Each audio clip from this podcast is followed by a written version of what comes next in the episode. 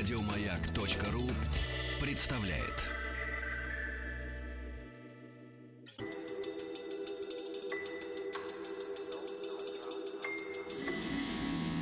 Объект 22.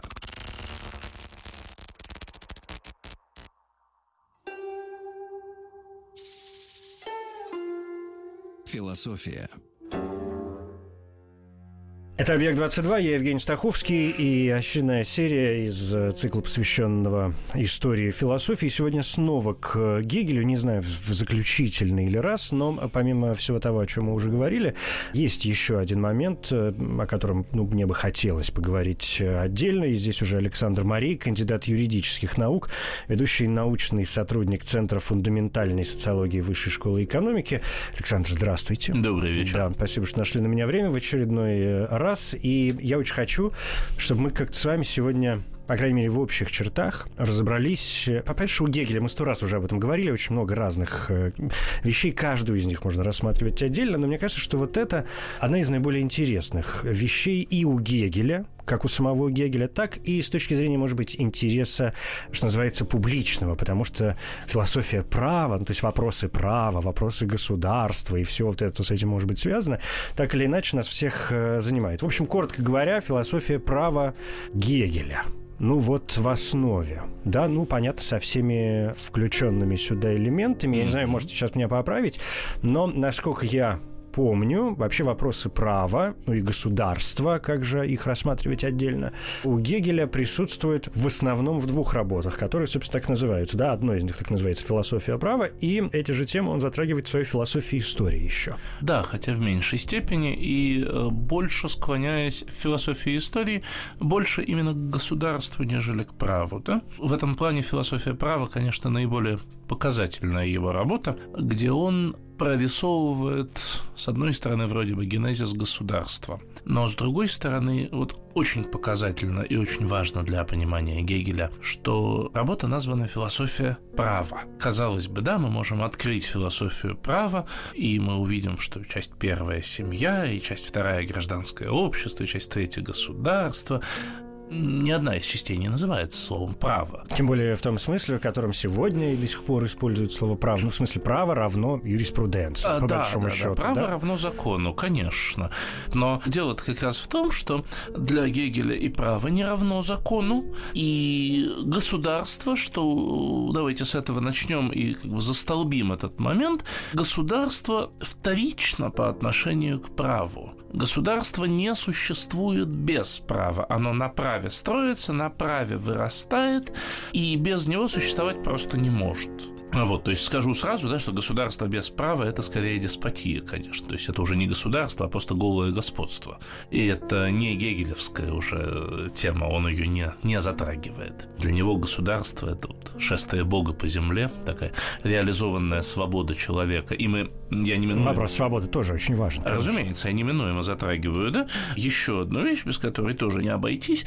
Право – это форма человеческой свободы. Государство в данном случае, опять немножко забегая вперед, это такое, ну, внешне это лучше всего представить себе как некий купол, наверное, ограничивающий, в рамках которого люди чувствуют себя свободными. Вот так будет точнее. Мгм. Свободными и безопасными. Что такое свобода?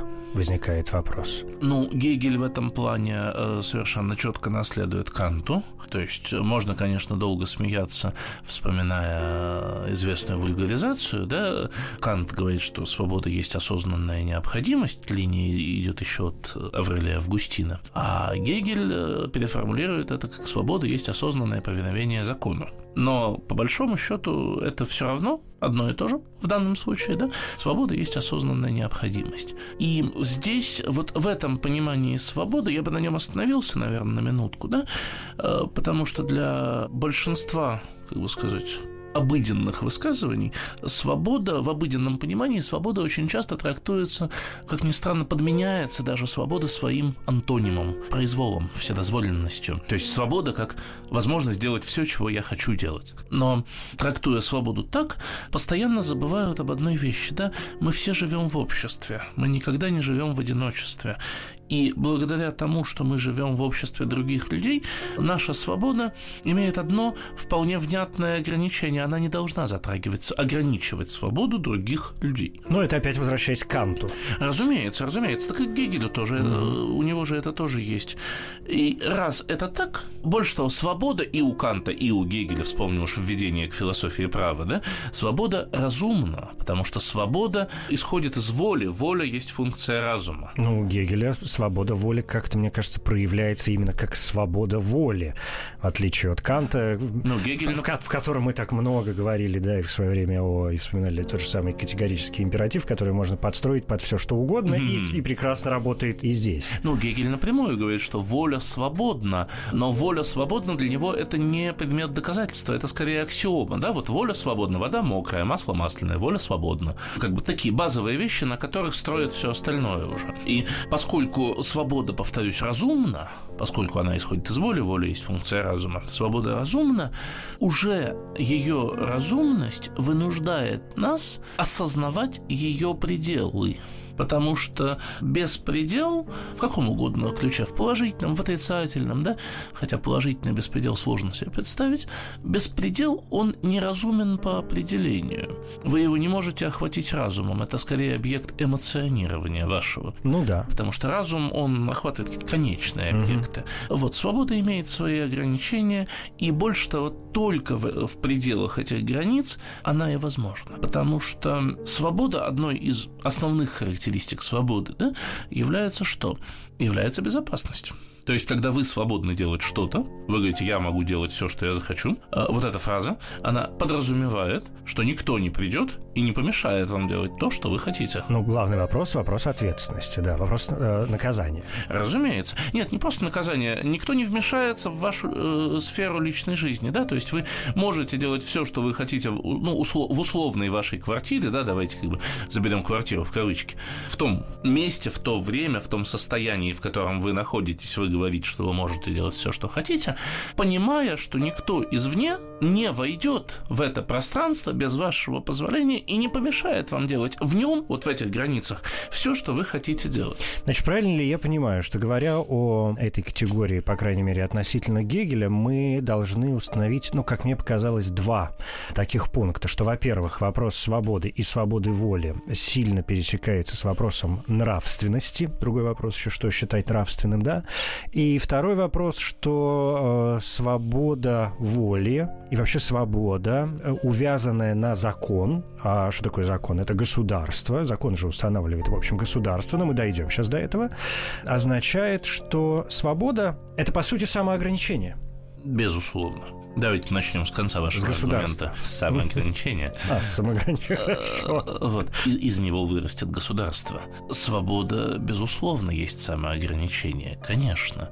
Ну, опять-таки, вернусь к Канту ненадолго. Ваша свобода всегда ограничена свободой других людей. Угу. И отсюда вырастает, смотрите, мы, когда живем, мы, повторюсь, живем всегда в обществе, вступая в те или иные формы ассоциаций. Гегель, он практически уже ведь не говорит про теорию общественного договора, вот эти вот вещи, это уже для него очень во многом прошлое, но окончательно отказаться от багажа политической теории, которая есть, он э, и не делает, да и не собирается, наверное, делать.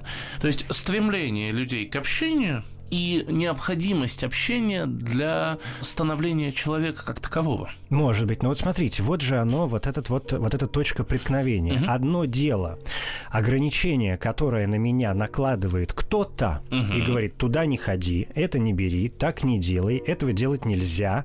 Значит, здесь не стой, больше трех не собираться, по субботам э, все на демонстрацию, ну, образно говоря. Угу. То есть какие-то законы, которые устанавливает нечто, угу. некто. Или или даже другой, любой рядовой человек. Мама, которая в детстве, например, ребенку может запретить сделать что-то, или начальник, который на работе вам тоже может запретить делать или предписать делать что-то, а предписание это тоже своего рода запрет, да? Запрет делать все остальное, кроме этих рамок. И другое дело, когда ограничения накладываю на себя я сам когда я сам считаю, что и, ну, то есть, что хорошо, а что плохо. Хорошо. Давайте пойдем так. Для того, чтобы вы сами считали, что что есть что-то хорошо, а что-то плохо, для того, чтобы вы самостоятельно могли накладывать на себя разумные ограничения, а мы же говорим о разумных ограничениях, да? Ну, по возможности, да. Нет, только о разумных, угу. только. Все эффекты – это вот как раз то, от чего следует уходить. Вот, то есть, когда вы э, для того, чтобы э, вот это стало возможным, вы должны сначала сформироваться как личность, как это не банально. То есть вы из э, довольно бессмысленного биологического индивида, вы, я, любой другой человек, понятно, должны сформироваться э, как человек, как личность, как ну, состояться, да, вот то, что у нас в современном русском языке есть этот забавный глагол. Что для этого нужно, говорит Гегель? А для этого нужно, во-первых, семья, в которой вы удовлетворяете свои какие-то биологические, с одной стороны, инстинкты, а с другой стороны формируете нравственную сферу. Mm-hmm, да, потому mm-hmm, что да, вы да. договариваетесь. Вот здесь идет договор о том, что хорошо, что такое плохо. И здесь формируются эти представления. Но семья сама по себе не самодостаточна. Она совершенно очевидно не может э, служить окончательным, да, вот окончательной стадией. Вот. Хотя она необходима конечно. Гегель говорит, что дальше формируется так называемое первое гражданское общество, которое он еще называет обществом нужды и рассудка. То есть мы объединяемся, понимая, что нам нужно объединяться. Не потому, что нам этого хочется потому что без этого, боюсь, не выжить. И вот тут возникает э, тот момент, когда мы начинаем задумываться уже не о некоем как бы биологическом комфорте, и даже не о некотором, а, если угодно, экономическом комфорте, да, то есть мы, мы уже вроде это более-менее создали уже понемножечку. Мы начинаем задумываться о той самой свободе. И о, если угодно, нравственном, даже уже не нравственном, а личностном совершенствовании – и вот для того, чтобы возникло это, говорит Гегель, как раз и необходимо то самое государство. Как высшая ступень общественного союза? Да, конечно. Если семья, ну, в общем, я думаю, и нами сегодня воспринимается как не слишком большой общественный союз, не слишком многочисленный, uh-huh, во всяком случае. Uh-huh. Гражданское общество — это что-то, ну, так или иначе, да, понятно, более широкое понятие, государство — понятие еще более объемное, да, то есть, ну, вот такие три ступени. А если угодно, да, три качественные ступени.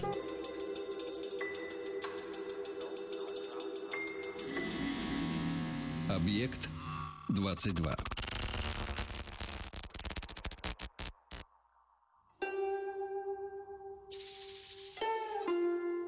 Философия.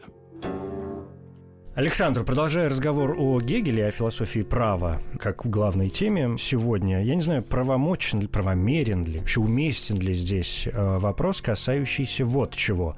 Я просто спрошу, а вы сразу либо в сторону, либо, либо сказать, да, это может быть важно. Вот ведь какая штука. Во всех этих э, трех построениях, о которых вы нам напомнили, да, семья, гражданское общество, государство, ведь изначально ни одно, ни второе, ни третье мы не выбираем сами. Семья, как, как начальный, вот мама, папа, бабушка, дедушка, сестренка, братишка, может быть, собачка пробежала, кошечка. А то есть это некая данность, по крайней мере, с точки зрения ребенка. Взрослый человек уже может начать формировать, продолжать семью сам, да, там, выходя замуж или жениться, uh-huh, заводя своих детей, ну и так вступая в, там, в, в многочисленные или не слишком многочисленные э, союзы, ну и так далее. Государство тоже вот она данность казалось бы. Мы не выбираем, где родиться, рождаемся в том или ином государстве, уже сформированном на тот момент времени, в котором мы появились. И другой момент, что в какой-то период времени мы можем просто сменить одно государство на другое, ну, попросту говоря, переехать ну, эмигрировать. Можем. Если нам не нравится одно Можем. то государство, в котором нам выпало родиться, если мы понимаем, что повлиять на него, например, невозможно. Угу. Я это к тому, что такое гражданское общество. Здесь mm. вот эта серединная модель с точки зрения Гегеля, мне кажется, что это может быть не всем понятно. Ну, здесь тогда так. Э, речь идет не... Есть два гражданских общества, да, давайте добавим сложности в эту картину.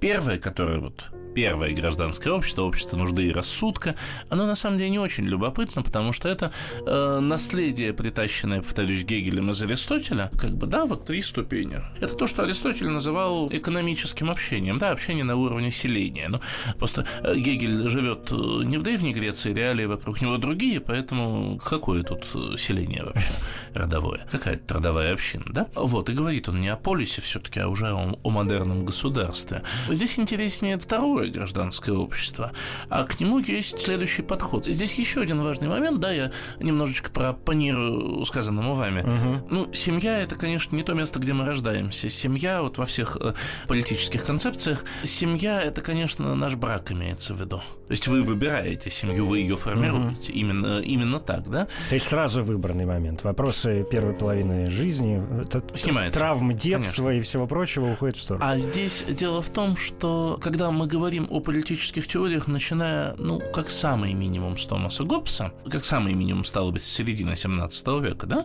а вообще-то можно удвинуть это немножечко дальше к Жану Бадену, скажем, к 16 веку. Надо э, очень четко понимать одну вещь, что практически вся, за очень редким исключением, модерная политическая философия Европы она вне исторична. Не надо рассматривать применительно к историческому процессу, даже вот в смысле, что вот мы рождаемся, взрослеем, вот там травмы детства, потом мы все-таки находимся подругу, там кто-то друга, не знаю, кто кого себе находит. Эта логика, она в известной степени чужда, в данном случае политической философии. Это скорее лучше себя представить как, немножко рискованная метафора будет, своего рода социальное политическое лего конструктор. Так, допустим.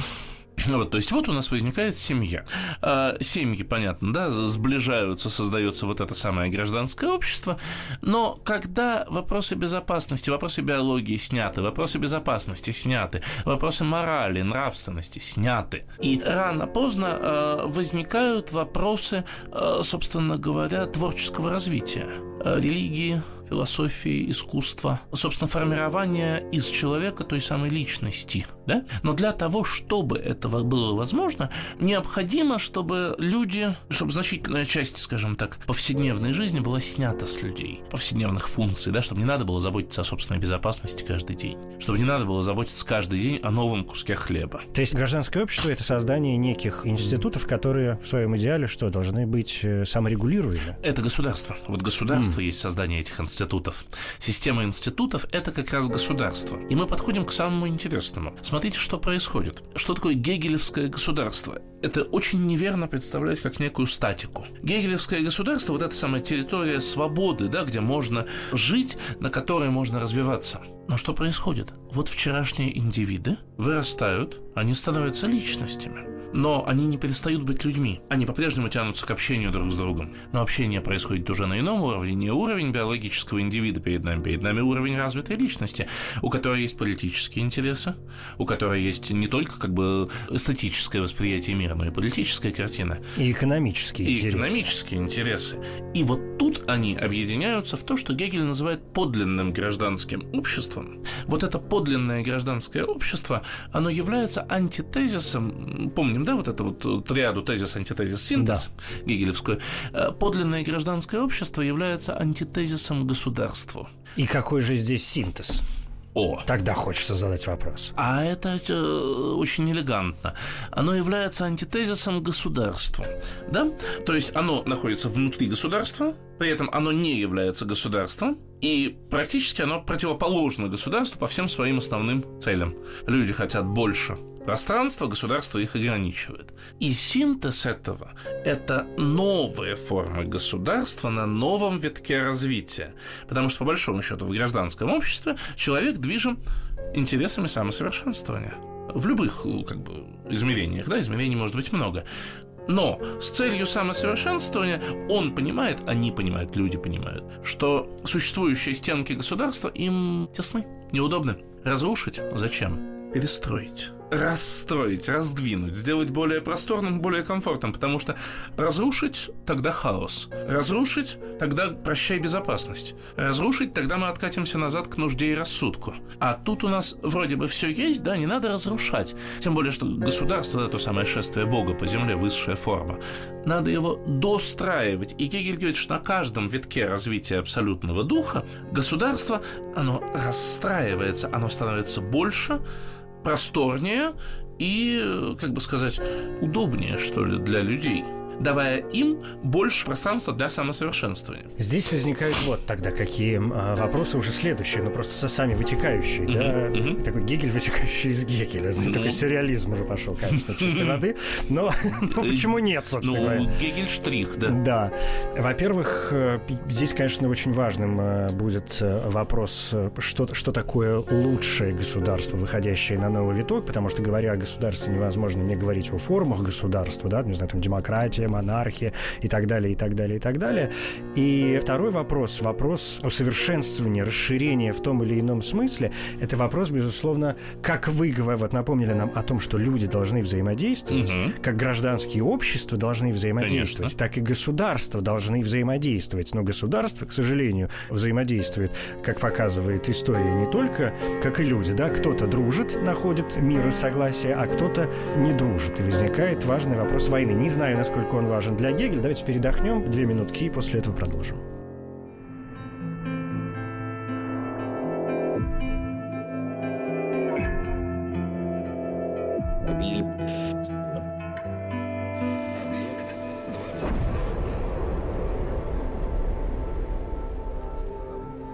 Объект 22.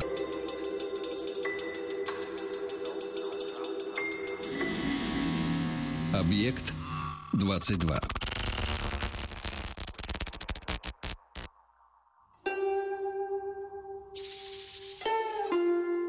Философия.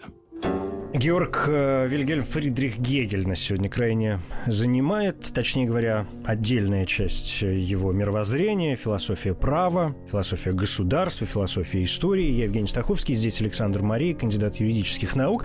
Александр, ну вот я как закинул mm-hmm. такие две удочки, я вкратце напомню о них. Первое – это то, что касается взаимоотношений государств, в том числе вопрос войны, как это решается. И второй вопрос, хотя я произнес в другом порядке, да, второй вопрос самого устройства государства. Что значит государство, выходящее на новый виток развития? Потому что когда мы говорим о государстве, mm-hmm. мы говорим том числе о его формах и формах правления, может быть, в первую очередь. Монархия, которая тоже может быть абсолютной или конституционной, там, тирания, э, демократия и так далее, и так далее. Собственно, да. Э, возвращаясь к разговору до паузы, Гегель, вытекающий из Гегеля. Да. Очень удачный образ, потому что на самом деле э, мы же помним, что для Гегеля все историческое развитие, в отличие, скажем, от молодого гегельянца Маркса, угу. представляет собой одну гигантскую спираль, спираль развития вот того самого абсолютного духа и постижения абсолютного духа. Собственно, суть развития, основной стимул развития, постижения абсолютного духа. Да, и на каждом витке мы постигаем его все больше, и этому соответствуют, в частности, новые формы государства, на котором как бы на каждом витке может быть свое совершенство. Понятно, что на следующем витке это совершенство будет уже э, безнадежно устаревшим. Но это похоже на какой-то обычный принцип исторического развития простого. Ну вот все идет, оно идет, и что? Это, это, это замечательно. Э, это замечательно. Вот, вот обычный принцип исторического развития это прекрасно. Э, это показывает, насколько мы все живем в гегельянской парадигме. Это да. Э, совершенно верно, да. Для нас это обычный принцип исторического развития. Средневековый автор не понял бы сейчас его обычности, так сказать. Вот все развивается по спирали. И в этом плане Гегель не дает, конечно, абсолютного ответа на то, какое государство, какую форму которому следует считать наилучшей. И он это очень четко проговаривает, да, что он живет на данном конкретном этапе развития. Поэтому на данном конкретном этапе развития, да, безусловно, наивысшая форма постижения абсолютного духа, то есть философия, философское учение, это как раз философия Гегеля, совершенство воплоти в букве, а наивысшая форма государства, которая есть, ну, это вот современная ему прусская монархия. Ну, он же вот, смотрите, здесь возникает вопрос той самой нации, поскольку, насколько я помню, угу. Гегель на полном серьезе очень активно говорит о А национальном духе, как главном принципе построения и самого государства, и более того, вот опять же того, того принципа исторического развития, uh-huh, да, который uh-huh, нас всех так развеселил. И второй момент, ведь Гегель говорит э, о том, что разные эпохи дают, может быть, на каждом этапе развития какая-то отдельная нация может выражать вот этот наивысший дух, но во времена Гегеля, то есть сегодня, это, конечно, Пруссия, ну, то есть, попросту говоря, Германия, отсюда становится вполне себе понятно, почему он а так вот нет. Не, нежно любим. А вот нет. А вот Пруссия, но не Германия. Здесь есть... Э, Гегель, кстати, очень ценил Россию, в частности, Российскую империю, да? Очень ценил и нежно к ней Но Пруссию-то он ценил больше. А здесь есть одна очень забавная штука. нет такой национальности пруссы. Вот, и поэтому э, Гегель, э, собственно, его философию истории, теорию исторических, неисторических народов, собственно, э, иногда считают нападкой на славян. Считают необоснованно, потому что это скорее переживание глубочайшей исторической травмы немцев. Собственно, мы же помним, да, что Гегель живет в эпоху, когда нет единой Германии. Его жизнь как раз приходится на тот период, когда, собственно, Священная Римская империя германской нации, Первый Рейх, перестает существовать, будучи упразднен Наполеоном. Я напомню, что это конец 18-го, начало 19 века. Да-да-да, Гегель mm-hmm. умирает в 1831 году. Да. Угу. Вот. А империя упразднена в 1806 году, напомню. То есть он э, живет в эту эпоху, и он, больше того, э, вы помянули здесь народный дух, вот этот Volksgeist, концепт, который он наследует, он, Гегель в смысле, э, наследует у своих старших современников, у юристов, представителей знаменитой исторической школы права. Гуго, Пухта, Савиньи, для которых, да, именно вот этот вот народный дух, таящийся прежде всего в фольклоре, представляет собой наивысшее выражение души народа. То, через что можно постичь дух и душу народа и выразить в национальном праве. Но юристы, как бы Савиньи, повторюсь, Гугл, Пухта подходят к этому с точки зрения права прежде всего. Там прекраснейший ученик Савиньи, у него среди прочих учеников было два брата, да, известных нам как э, величайшие сказочники Германии, uh-huh. братья Грим. Старший юрист Якоб Грим и младший филолог вот, филологи ищут дух народа в сказках, я имею в виду фольклоре, а не, а не в чем-то уничижительном. Юристы пытаются подойти сюда через право. Гегель пытается осмыслить это философски. И его теория исторических народов, исторических и неисторических, критерий ведь очень простой. Он об этом говорит прямо. Это, к слову, еще о противостоянии гражданского общества и государства и о том, что категорически речь не идет об уничтожении государства на, на очередном витке. Он говорит, критерий того, что народ нация, может считаться, собственно, нацией, то есть историческим народом, да, это способность создания государства. Способен в историю, не способен в мусорную корзину. Совершенно вот без вариантов даже. А роль личности? Герои, да. Роль личности, вот этот концепт героя, создающего государство зачастую, да. Но при этом, э, обратите внимание, Гегель настаивает на том, что герой может быть, но герой является выразителем народного духа. Если народный дух созрел, условно говоря, созрел, да, в кавычках, достаточно для выражения этого в государстве, да. Но сам-то Гегель приводит довольно забавные примеры вот таких героев. Угу. То есть он поминает, дай бог памяти, Александра Македонского, Наполеона, угу. Цезаря. Совершенно верно, великие а, завоеватели. Вот, то есть это все люди, э, которые так или иначе связаны с войной. Да, это люди, связанные с войной. Это не люди, которые провели, может быть, они и провели, да, какие-то великие реформы внутри э, собственной нации, своего государства, но в ту или иную историческую эпоху можно называть по-разному. Но все они ассоциируются с войной. Да, они ассоциируются с войной, вы правы. Хотя Наполеон для Гегеля ассоциируется, конечно, не только с войной. Совершенно, да. Конечно, это наполеоновские войны, прошедшие по Европе. Ну, они современники. Да, разумеется, же, разумеется. Да. Поэтому я и говорю, что далеко не только с войной. Конечно, это наполеоновские войны, но это и империя, я имею в виду создание империи, да, объявление империи, это и кодекс Наполеона, это и конституция, это очень большой именно правовой пласт, вот пласт правотворчества как создание да. государства. Но возможен ли герой без войны? Хороший вопрос. Я думаю, что наиболее прост герой в связи с войной как раз, потому что война наиболее простой способ.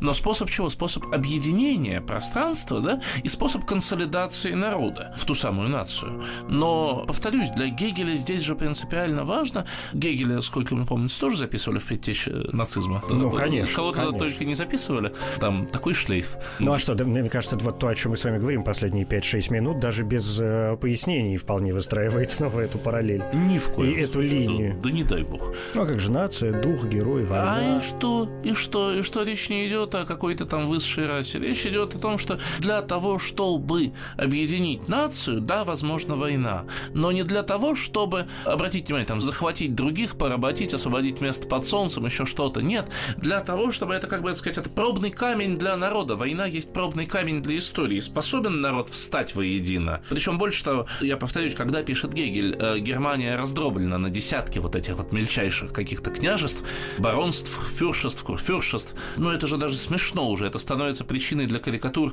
современников на тот момент. Немцы сами уже смеются над собой, потому что что еще делать. И совершенно болезненная тема, а сможет немецкий народ создать единое государство, если для этого потребуется война, если для этого потребуется, чтобы король Пруссии, на которого Гейд, в общем, намекает вполне недвусмысленно, приводя эти примеры, проявил себя как полководец, объединив под своим скипетром всю немецкую нацию, значит, пусть будет война. Война как средство, не как цель. Здесь как раз вот это важно. И не завоевание места под солнцем или там господство высшей расы, а именно объединение народа, создание единого целого. Тогда вот какой еще То есть вопрос. мы, я понял. мы да. эту проблему, Я боюсь, по-другому Я- видим. Да, а, ну то есть мне кажется, насколько я понял сейчас вот ваше пояснение, мне оно представляется довольно простым. Человек живет в такой не очень понятной, да, в смешной среде и озабочен вопросами такой вот собственной нации, да, собственной государственности, которая вокруг него никак толком не может Да, сложиться, конечно, конечно. в том виде, в котором бы он хотел, чтобы она сложилась. Ну то есть занимается вполне себе рядовым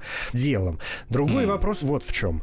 Вспоминая вот этот вот и гегелевский абсолют, и весь этот его дух, без которого никуда, и все на свете, и стремление к совершенству, о котором и вы нам Мгм. сегодня напомнили Мгм. неоднократно. Почему тогда Гегель в своих рассуждениях о роли государства, вообще о месте государства, о совершенстве государства и обожествлении даже Мгм. государства в его идеальном виде, Конечно. если можно будет создать идеальное государство, в размышлениях о судьбах Родины, что называется, да, и объединения в Германии в единое целое, таки не доходит до, ну, казалось бы, а что проще-то? Ведь, по идее, все это должно стремиться к чему? К единому государству, существующему на всей планете Земля, к единому мировому Да правительству. упаси Господи. Да в, чем вот так, а почему нет-то? Да упаси Господи. Я вот вижу в этом очень серьезные противоречия и боюсь, что не я один. Э, Нет, ну здесь Может, по глупости своей, но тем не менее, хотелось бы уточнить. нет. Самое, самоуничижение паче гордыни. Нет здесь противоречия. Смотрите, какая штука. Если бы Гегель жил до Великой Французской революции, Так. не в смысле родился а если Но он родился-то до, Да, это понятно, да. Если бы он жил и писал до, если бы он не видел ее и не видел ее последствий, то я э, мог бы увидеть вслед за вами некое противоречие. Но дело в том, что давайте посмотрим просто на интеллектуальный пейзаж Европы первой э, четверти XIX века, когда сначала Великая Французская революция, этот кровавый кошмар, да, который был во Франции, а затем империя Наполеона с его именно войнами, идущими по всей Европе, да и, в общем, всему миру, учитывая там морские сражения. Это намертво, больше, чем Наполеон, даже именно французская революция, намертво начинает ассоциироваться с идеями просвещения, с идеями единого прогресса, единого развития, всемирного народа, вот, вот это вот всего. И идиосинкразия оказывается настолько сильной, что в интеллектуальной сфере наблюдается не откат, но поворот к национальному, как раз идея нации как отдельного целого не единого не надо. Нации, ведь мы же сами здесь говорили, есть понятие Volksgeist, да, народный дух. Он у каждого народа свой.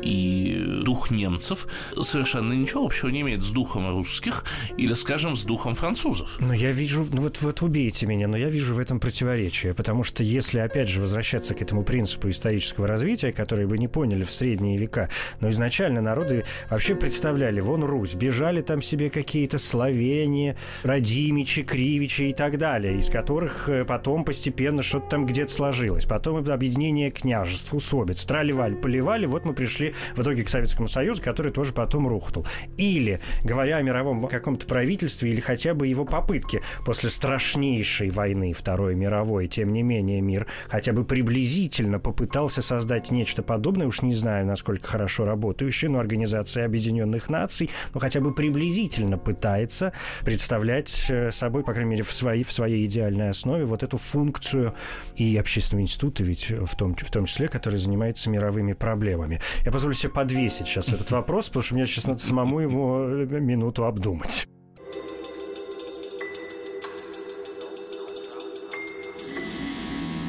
Объект 22.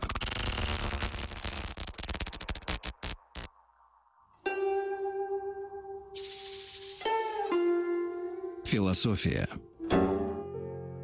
Александр, но э, вот сам осмыслив все, что я тут наплел, я понял, что, в общем, спросить-то я хотел только одно. Вот в чем противоречие, которое вообще, знаете, заставляет меня усомниться в величии Гегеля, честно говоря. Господи. Я вам клянусь, мне самому стыдно за эту мысль, и я думаю, что многие вообще меня не поймут, а некоторые и вовсе проклянут. Но, тем не менее, Гегель ведь, учитывая его озабоченность своим временем и периодами, и э, событиями, происходящими в тот период, да, когда он жил и творил, Мгм. скажем откровенно. И сложностью его текстов. Мы не раз вспоминали о том, э, с вами сегодня только, по-моему, не поминали, но поминали 150 раз, с кем только не, о том, что действительно Гегель, э, ну, ну правда, считается наиболее тяжело просто читаемым даже Безусловно, автором. безусловно. Да? И не скрывается ли за этим сложным построением фраз просто, ну, вот та самая нестроенность мысли, которую он пытается спрятать за эти тяжеловесные построения. Плюс вот это противоречие между стремлением к совершенству, абсолютизации, какой-то общности, да, о которой он там пишет и в феноменологии, в первую, может быть, очередь, и во всем остальном, разрушается напрочь в политических вот этих вот э, теориях. Да не разрушается же. Смотрите, есть, как бы сказать, стремление к абсолютизации. Это прекрасно. Но не место и не время здесь поминать Сталина. Это вообще как бы не о нем разговор. Но логику никуда не денешь. Речь идет о возможности построения идеального государства в одном отдельно взятом народе. Так. Вот. Речь идет о развитии каждого конкретного народа. Если угодно, каждый народ в данном случае стоит на своей спирали. Да? И все они находятся при этом на единой общей спирали, вот эти бесчисленные смерчики. Да, но как Сталин устраивал спирали, мы все хорошо помним. Нет, ну да. это, это, не, это не спирали, это, Лучше, это прости господи, лучше да. Гегелю обратно. А то мы сейчас договоримся. не стоит. Да. Не надо. То есть э, речь идет именно о Гегеле, да? Э, Это возможность построения государства одним отдельно взятым народом, или точнее каждым отдельно взятым народом.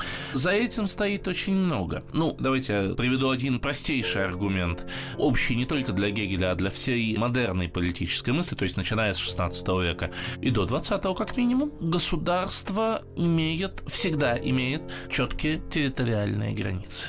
Вот государство не может охватывать весь мир. Почему? Планета Земля имеет четкие Чёткие. границы. Ну, окей, хорошо.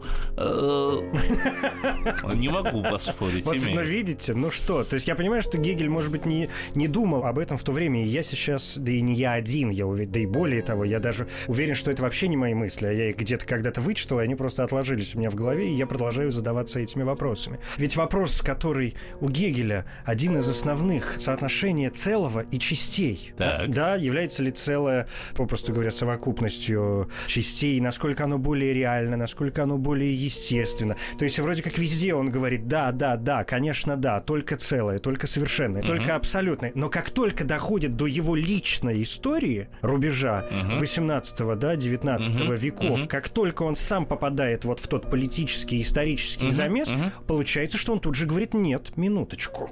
Нет, почему? Целое.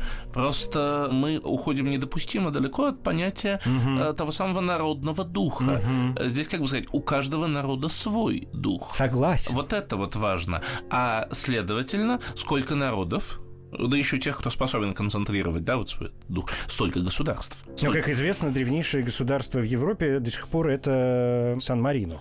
И А все остальные государства кое-как, так или иначе, и Европа в современном виде... О, Европа в современном виде. Это вообще...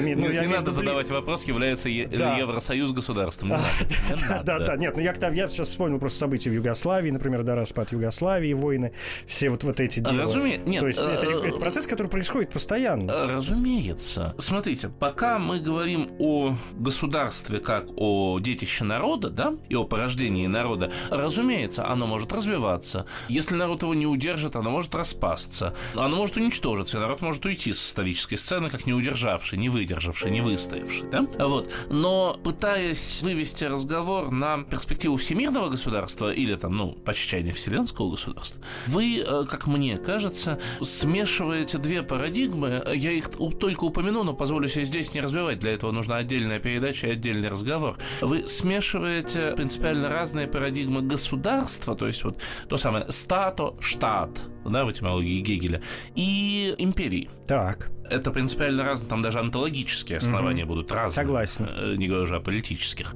Вот. И когда мы говорим об империи, возможно, да, вот это вот всемирная перспектива и так далее. Любая империя тяготеет к всемирности.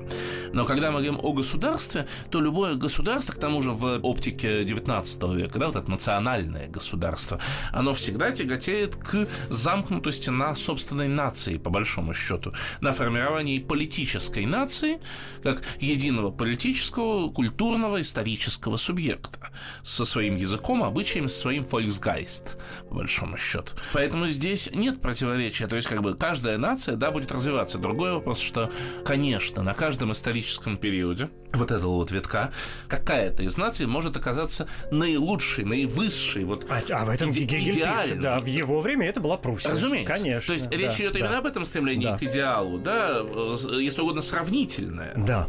Это очень, конечно, интересный момент. Я, и вы совершенно справедливо заметили, что можно говорить об этом практически бесконечно, может быть, и спорить, выстраивать какие-то параллели. Но мне кажется, что некоторые основополагающие моменты, касающиеся права и государства Гегеля, и, может быть, какие-то вопросы, на которые уже каждый пойдет искать ответ, мы сегодня затронули. Спасибо вам большое. Александр Марей, кандидат юридических наук, ведущий научный сотрудник Центра фундаментальной социологии Высшей школы экономики. Спасибо. Спасибо вам.